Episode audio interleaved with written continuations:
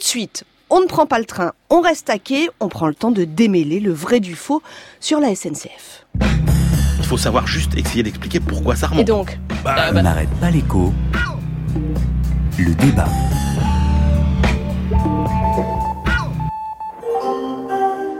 La situation est alarmante, pour ne pas dire intenable. Les Français payent de plus en plus cher pour un service qui marche de moins en moins bien. Et pour améliorer tout cela, il faut régler la question de la dette. Édouard Philippe, Premier ministre. Il faut régler la question des investissements et Mais il faut vous, aussi vous êtes- retrouver des leviers de transformation de l'entreprise. Ça passe pour ceux qui entreront dans l'entreprise le fait de ne plus être recrutés Mais- au mais- statut. Est-ce que les trains qui arrivent en retard, c'est de la faute du statut des cheminots? Philippe Martinez, secrétaire général de la CGT. Est-ce que les trains qui sont annulés, c'est de la faute du statut des cheminots Est-ce que les lignes qui n'ont pas vu d'investissement pendant des années, c'est le problème du statut des cheminots Et les salariés ont fait énormément d'efforts. Je veux dire, la productivité des cheminots a augmenté plus rapidement que la productivité de la moyenne des salariés français. Thomas Porcher, économiste. Et puis, on dit souvent que les cheminots sont des, c'est des privilégiés, mais aucun cheminot n'a une retraite à taux plein. Il faut qu'il cotise 42 ans. Ce mardi a été éprouvant nerveusement et parfois physiquement pour beaucoup d'entre On vous. veut travailler, on va aller bosser. Qu'est-ce qui se passe? Il n'y a, pas de train. Cheminot au boulot, c'est tout. C'est l'image du jour. 7h30 ce matin, une marée compacte tente de circuler sur les quais de la gare de Lyon. La SNCF a une dette qui est quand même le fait des politiques, hein, de leur choix euh, plus qu'aléatoire. Et c'est pas la faute des cheminots. Je vois pas en quoi leur statut est un rapport avec ça. Donc moi je les soutiens, ouais. Cette dette, elle est liée à la mauvaise gestion de l'État. Xavier Rago, président de l'OFCE. La stratégie de gestion de l'État vers le tout TGV. Cette dette a empêché la modernisation de la SNCF par rapport à ses concurrents. Donc aujourd'hui, le réseau va mal et les usagers sont mécontents et c'est normal. Ce week-end, j'ai lu votre texte de loi. Il contient 86 fois le mot concurrence. François Ruffin, député France Insoumise. Un dogme rabâché. Concurrence, concurrence, concurrence. La concurrence, c'est bon. Pascal Perry, économiste. Ça produit de l'innovation commerciale, euh, euh, du progrès, ça fait baisser les prix. 80 ans de service public ferroviaire dans le pays, au moment où le gouvernement est en train justement de casser le service public ferroviaire Alexandre Boyer, CGT cheminot, Paris. et de préparer à livrer ce bien public aux appétits euh, privés euh, et euh, financiers. Alors c'est totalement faux. hein. Elisabeth Borne, ministre des Transports. On va transformer la SNCF en société nationale à capitaux publics. Personne ne parle de privatiser la SNCF. Mais j'entends siffler le train. Mais j'entends siffler le train. Que c'est triste. Allez, il faut vous en remettre. là.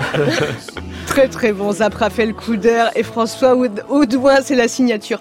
Euh, sérieusement, Christian Chavagneux, là on, on- on nous dit, euh, et faut-il le croire, que la SNCF ne sera pas privatisée, qu'il ne s'agit absolument pas de ça? Qu'en pensez-vous? Bah, écoutez, le gouvernement nous dit il n'y aura pas de privatisation. La majorité parlementaire, celle qui va attaquer le projet de loi, nous dit qu'il n'y aura pas de privatisation. Le rapport Spinetta nous disait il n'y aura pas de privatisation. Donc, a priori, euh, on peut croire le gouvernement.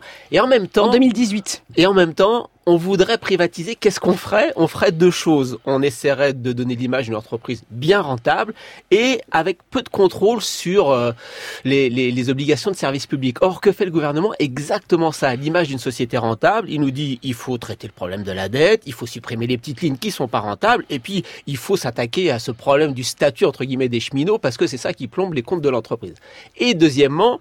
Euh, pourquoi, d'après vous, est-ce qu'il passe par les ordonnances? À mon avis, il passe par les ordonnances parce que on est dans le flou total sur les obligations de service public qu'il y aurait pour d'éventuels repreneurs si on privatisait. Par exemple, est-ce que vous pouvez acheter la ligne Paris-Lyon? Ou est-ce que si vous prenez Paris-Lyon, vous êtes obligé de prendre les petites lignes qui font Lyon-Chambéry, Lyon-Lille, etc., qui sont beaucoup moins rentables? On ne sait pas. Euh, est-ce que vous êtes obligé de vous arrêter à toutes les gares? Comme le fait la SNCF pour des raisons d'aménagement du territoire, ou si vous reprenez, vous n'êtes pas obligé de vous arrêter à toutes les gares. Ça, on n'en sait rien. Ce sera plus tard dans les ordonnances, et donc euh, la possibilité qu'il n'y ait pas de contrainte. Donc vous voyez, pas de privatisation aujourd'hui, peut-être, allez, on va dire, je vais m'engager, pas de privatisation sous le premier quinquennat Macron, si éventuellement il y en avait un deuxième, peut-être par la suite. Emmanuel Le Chypre, que- partagez-vous ce doute existentiel? Oui, c'est vrai que le statut actuel euh, pose un problème, le statut actuel d'établissement public pose un problème, notamment par rapport à la dette, et qu'il permet en gros un endettement euh, illimité. Donc transformer euh, la SNCF en une entreprise normale, euh, entre guillemets, euh, ne lui permet plus de s'endetter à n'importe quel prix, ce qui au passage, serait un excellent rempart au délire euh, des pouvoirs publics qui, pendant des années, ont contraint la SNCF euh, à s'endetter. Donc, c'est nécessaire d'avancer vers ce statut. Mais vous pouvez avoir ce statut d'entreprise normale sans être une entreprise privée. Donc, on n'est pas obligé. Simplement, moi, ce qui m'inquiète un peu dans tout ça, c'est euh, le crédit qu'on fait à la parole des, des politiques. Je vous rappelle quand même que le 6 avril 2004, Monsieur Nicolas Sarkozy, alors ministre des Finances, EDF. s'engage solennellement à ne jamais privatiser ni GDF ni EDF. Le 20 décembre 2007, le décret de privatisation de GDF est publié au journal officiel. Donc, vous voyez, euh, effectivement, dans un univers où il y a beaucoup euh, d'entreprises publiques, il faut rappeler que tous les concurrents de la SNCF euh, sont des entreprises publiques partout en Europe. hein. Il n'y a pas une entreprise privée, sauf en Italie. oui, il y a NTV sauf en en, Italie. Italie, mais qui a un tel consortium d'intérêts privés que c'est une entreprise qui a autant de pouvoir sur l'État quasiment qu'une entreprise publique. Donc rappelons-le, mais objectivement, on ne peut pas dire jamais. Deuxième question, pourquoi est-ce que ça nous arrive maintenant? Christian Chavagneux. Bah, il y a une raison économique explicite qui est, mise en avant par le gouvernement, l'ouverture imposée par Bruxelles à la concurrence. Donc il faut qu'on ait une entreprise qui tienne la route face aux concurrents. Euh, face à ça, est-ce qu'il y a vraiment une contrainte européenne? Est-ce qu'on a vraiment un problème de qualité de réseau euh, pour la SNCF Euh, La contrainte européenne. Il y a un rapport du Sénat, quelques années, qui nous dit qu'il y a des possibilités de dérogation. Hein, je vous cite, les contrats de service public de transport de voyageurs peuvent être conclus par attribution directe sans qu'une mise en concurrence soit nécessaire. Donc juridiquement, il n'y a pas besoin de le faire. Les da- fameuses dates butoirs européennes. En 2020, on doit libérer et libéraliser le TGV. En 2023, les TER, etc. Le rapport Spinetta lui-même nous dit pour l'Île-de-France, tiens, si on repoussait à 2033, Ah oui, ça a été repoussé. sur les TER, si on repoussait à 2039. Donc vous voyez que la date butoir, c'est pas vraiment une contrainte. Donc la contrainte de l'immédiateté, elle n'existe pas. Deuxièmement, la qualité du réseau. Est-ce qu'on vraiment, la SNCF un réseau tellement pourri que face à la concurrence, elle pourrait pas tenir Le Boston Consulting Group, hein, un cabinet qui est franchement pas euh, dirigé par des gauchistes, nous dit quoi? Euh, on, a, on calcule un indice de qualité du réseau qui est basé sur l'intensité d'utilisation, la qualité du service et la sûreté. Et euh, la France, eh ben la France, elle est dans les six premiers. Et qui on a devant nous? On a la Suisse, le Danemark, la Finlande, l'Autriche, la Suède, qui sont des petits pays de rien du tout. C'est facile d'avoir un réseau qui fonctionne bien quand on est un petit pays. On est pratiquement à équivalence avec l'Allemagne. Donc, et que nous dit le BCG tous les pays dans lesquels il y a beaucoup d'investissements publics, alors la qualité du réseau est forte. Quand on voit que l'investissement public diminue, la qualité du réseau diminue. Donc la réponse évidente pour les gens du BCG, c'est de dire quoi? C'est de dire il faut un fort investissement public. C'est ça qui rend euh, le- le- l'entreprise compétitive. Donc je me dis que peut-être que si c'est pas la raison économique, il y a peut-être des raisons politiques derrière. Un, et enfin deux raisons politiques. Un, une raison purement idéologique. Je pense qu'Emmanuel Macron se rêve comme le Margaret Thatcher euh, des années 2000. Euh, il est très libéral sur le plan économique et en plus il va se faire son épisode euh, les mines. Vous savez, Margaret Thatcher, elle a cassé les syndicats en cassant les De mineurs. mineurs, oui. On s'aperçoit quand même avec cette bataille aujourd'hui autour de la SNCF que dans un pays qu'on nous dit peu syndicalisé, dans les cheminots, il y a des syndicats forts. Et je pense que Margaret Thatcher a voulu casser le syndicalisme par les mineurs. Emmanuel Macron va essayer de casser le syndicalisme par la SNCF. Donc, marqueur politique, mère de toutes les réformes, ça c'est l'explication plutôt de, de, de Christian. Il n'y aurait donc pas, et ça c'est c'est quand même frappant, Emmanuel Le Chypre, il n'y aurait pas cette obligation euh, de respecter nos engagements européens sur pas- la libéralisation Non, du sur la rail. libéralisation, on pouvait avoir un peu plus de marge. Euh, Christian a évoqué les raisons purement SNCF, hein, euh, la contrainte financière, etc.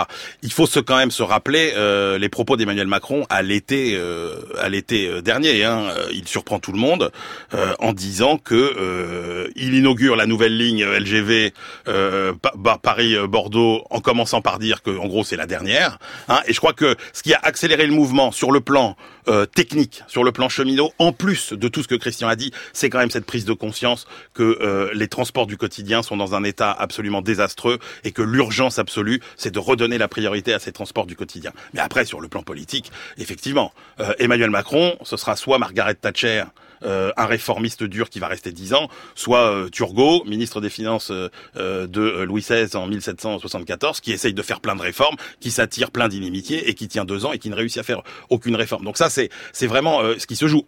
Emmanuel Macron, il veut le scalp du statut parce qu'il veut prouver qu'il peut réussir là où tous les autres ont échoué. Et ça, c'est purement politique et ça complique d'ailleurs, euh, à mon sens, la, la, la, la, qualité de la négociation. Bon, bah j'arrive à ma troisième question. Christian Chavagneux, le statut du cheminot, c'est ça, c'est le boulet à la, au pied de la SNCF. Qu'est-ce que, qu'est-ce que ça Est-ce que si on le supprime pour les futurs embauchés, c'est donc ce qui est proposé, euh, ça change la donne? Alors, est-ce que c'est euh, les contraintes liées à la masse salariale euh, de, des, des cheminots, qui liées à, à, leur statut, qui plombent les comptes de l'entreprise? Non, pas du tout. emploi garanti, oui, d'accord, mais comme tous les fonctionnaires, et il y a des contreparties. Hein, 12 nuits à l'hôtel par mois et un Noël sur deux en famille à peu près quand on est un roulant. Est-ce qu'ils sont surpayés? 3000 euros brut en moyenne, c'est à peu près le salaire moyen des Français. Alors c'est vrai, euh, c'est vrai qu'ils ont des primes, 8% du salaire, en gros 230 euros, gratification on appelle ça, et des primes de vacances 250 euros. Ça fait en gros 500 euros de primes par an. C'est pas non plus un truc de ultra privilégié. Le repos, 132 jours de repos annuel contre 131 jours pour nous les salariés. Euh, on va pas de dire droit à lambda, oui. Ouais, de salariés lambda, c'est pas et en plus dedans il y a pour eux il y a les récupérations de week-end travaillés. Les retraites, alors c'est vrai, là il y a, y a un avantage. Ils partent à 52 ans ou 57 ans, mais et puis c'est calculé sur les six derniers mois. Donc évidemment par rapport à nous les 25 dernières années, ça leur donne une retraite supplémentaire. Mais attention, il faut qu'ils cotisent autant de trimestres que nous. Et deuxièmement, ils payent plus en cotisation retraite. Nous on paye à peu près 7,05% de notre salaire. Les cheminots 7,85. Donc ils auront plus, mais ils ont payé plus. Euh, enfin les fameux billets gratuits. La SNCF nous dit que ça coûte 20 millions. La Cour des comptes 100 millions. Non, par rapport est... à une dette de 47 oui, milliards. Là, on est vraiment. A... Donc, non, on parle de rien. Pour autant, est-ce que la masse salariale a vraiment progressé quand vous regardez les données? Oui, c'est vrai, la masse salariale, le coût euh, des, des, euh, des, des, employés a beaucoup progressé, mais c'est dû à quoi? Est-ce que c'est dû au statut? Non, je crois que je viens de, dé de, de décrire le fait qu'ils ne sont pas ultra privilégiés. C'est dû à quoi? C'est un, le fait qu'il y a eu ce qu'on a appelé les, les, embauches Fitterman au début des années 80, quand, quand Charles Fitterman était ministre de, de, de, François, de euh, François Mitterrand, il a embauché beaucoup de cheminots. Ils grandissent, ils grandissent, ils vieillissent. Donc c'est le vieillissement de la population. Et deuxième euh, événement important, c'est quand même que euh, ils ont embauché de moins en, de plus en plus de cadres qualifiés. Et du coup, euh, bah, ça coûte plus cher un cadre qualifié. Les cadres qualifiés, c'est passé de 15% à 20%. Allez, Donc c'est normal que ça progresse. Emmanuel, il y a, Emmanuel. Non, mais il y a deux le défis. Il y a deux défis majeurs hein, pour la SNCF. Un, il faut solder le passé.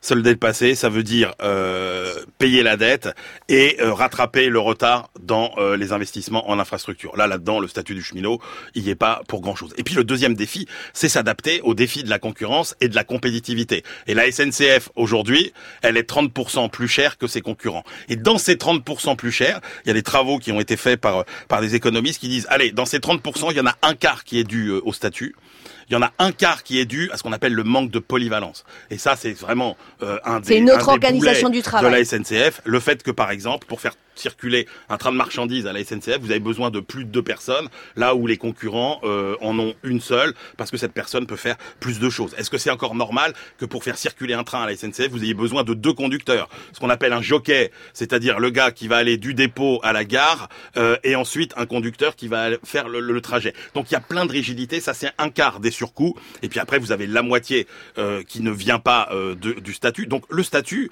c'est une partie du problème, mais ça n'est pas du tout tout le problème de la SNCF. Il prend trop de place aujourd'hui, ce sujet du statut. Dernière question, Christian Chavagneux. La dette de la SNCF, vous en avez euh, dit un mot. Est-ce que nous allons tous la payer? En 2010, la dette de la SNCF, c'était 30 milliards parce que c'était dû au financement du TGV. Le Grenelle dans l'environnement, sous Sarko, avait dit il faut moderniser le réseau, il faut quatre lignes à grande vitesse, dont le fameux euh, Paris-Bordeaux ou le Bordeaux-Tours. Euh, mais sauf que l'État n'a pas donné les financements. Donc quand on n'a pas les financements, qu'est-ce qu'a fait euh, la SNCF bah, Les péages que payer, que doivent payer les trains SNCF euh, de rails. Vous savez, la SNCF, c'est deux entreprises, une avec les trains, une avec les rails. Bah, les rails ont dit bah, comme il faut moderniser, on va augmenter les péages, réduisant la rentabilité des DGV. Et pour le reste, qu'est-ce qu'on fait? On s'endette. Et donc l'essentiel de la dette de 55 milliards aujourd'hui, c'est les 30 milliards du TGV passé plus les 25 milliards d'endettement. Ce qui fait qu'aujourd'hui, le cabinet de geste nous dit que euh, sur 100 euros euh, d'emprunt à la SNCF, il y en a, euh, il y en a 59 qui vont à un remboursement de la dette et seulement 41 euros qui peuvent aller dans le réseau. Est-ce que l'État doit reprendre ça? 55 milliards, ça fait quoi? Un peu plus de 2% de la dette publique? C'est tout à fait reprenable. D'après ce qu'on entend dire dans les bruits de couloir, le gouvernement devrait reprendre à peu près 35 milliards de cette dette. Emmanuel Le Chip sur la dette. Euh, sur la dette, euh, évidemment que ça plombe le développement de l'entreprise, donc évidemment que l'État doit reprendre cette dette Mais l'État, sur le nous. plan financier et économique. Oui, l'État c'est nous, mais enfin, c'est la On subventionne déjà la SNCF, c'est est déjà le seul nous. secteur à qui on a demandé de financer lui-même ses propres infrastructures. Exactement. La route, euh, les aéroports, etc. On ne demande pas aux compagnies aériennes de les financer. Donc il est normal que ça contribue. C'est normal donc sur un plan économique, c'est normal sur un plan symbolique, parce que l'aigreur des cheminots aujourd'hui, c'est le fait qu'on a l'impression qu'on dit que c'est de leur faute si la SNCF est dans cette situation-là. Et reprendre la dette pour l'État, c'est aussi reconnaître sa part de responsabilité dans le creusement de cette dette. Donc c'est important sur le plan économique et politique. Là, pourquoi c'est pas possible aujourd'hui euh, d'annoncer que l'État reprend la dette? C'est parce qu'en fait, si on reprend que 35 milliards, qui est le chiffre qui est donné aujourd'hui, il faut savoir comment on découpe, hein, parce que les créanciers sont très sensibles à ça. Et donc à Bercy, on est en train de regarder comment on découpe ce qu'on met, euh, ce que l'État reprend et ce qui reste à la SNCF. Allez, pour euh, finir, pour finir, et ce ne sera pas fini de sitôt, mais pour contribuer à alimenter notre réflexion, je vous propose ce matin de partir dans un pays qui a déjà franchi le pas, qui a déjà ouvert à la concurrence, c'est l'Italie.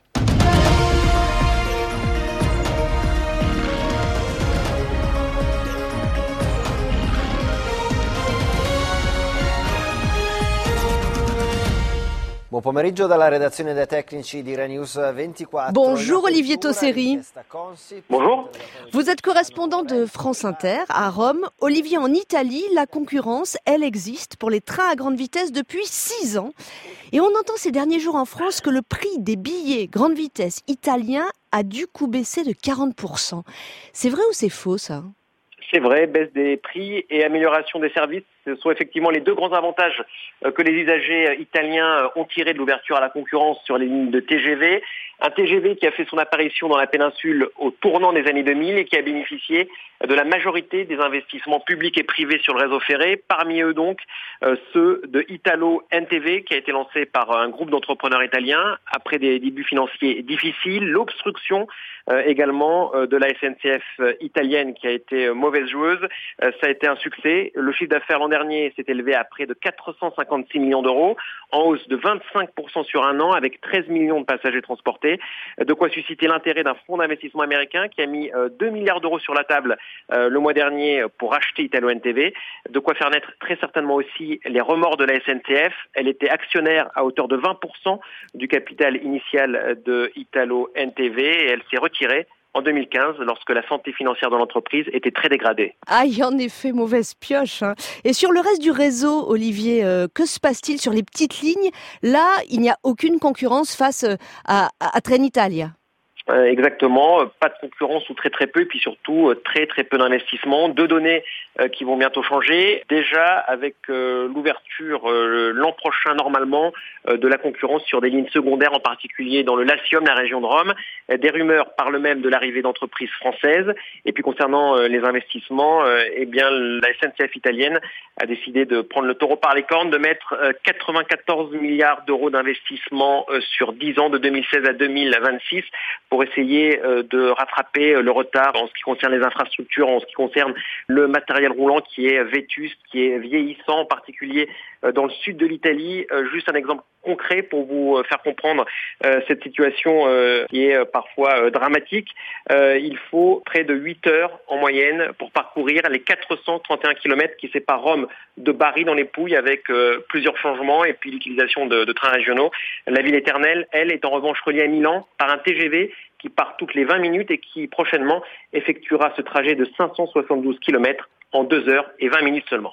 Olivier Tosseri, merci à vous avec nous euh, depuis Rome. Merci aux débatteurs euh, sur ce dossier SNCF évidemment. On y reviendra dans la prochaine demi-heure. Je reçois Thierry Malel, c'est le patron de Transdev, un futur concurrent de la SNCF.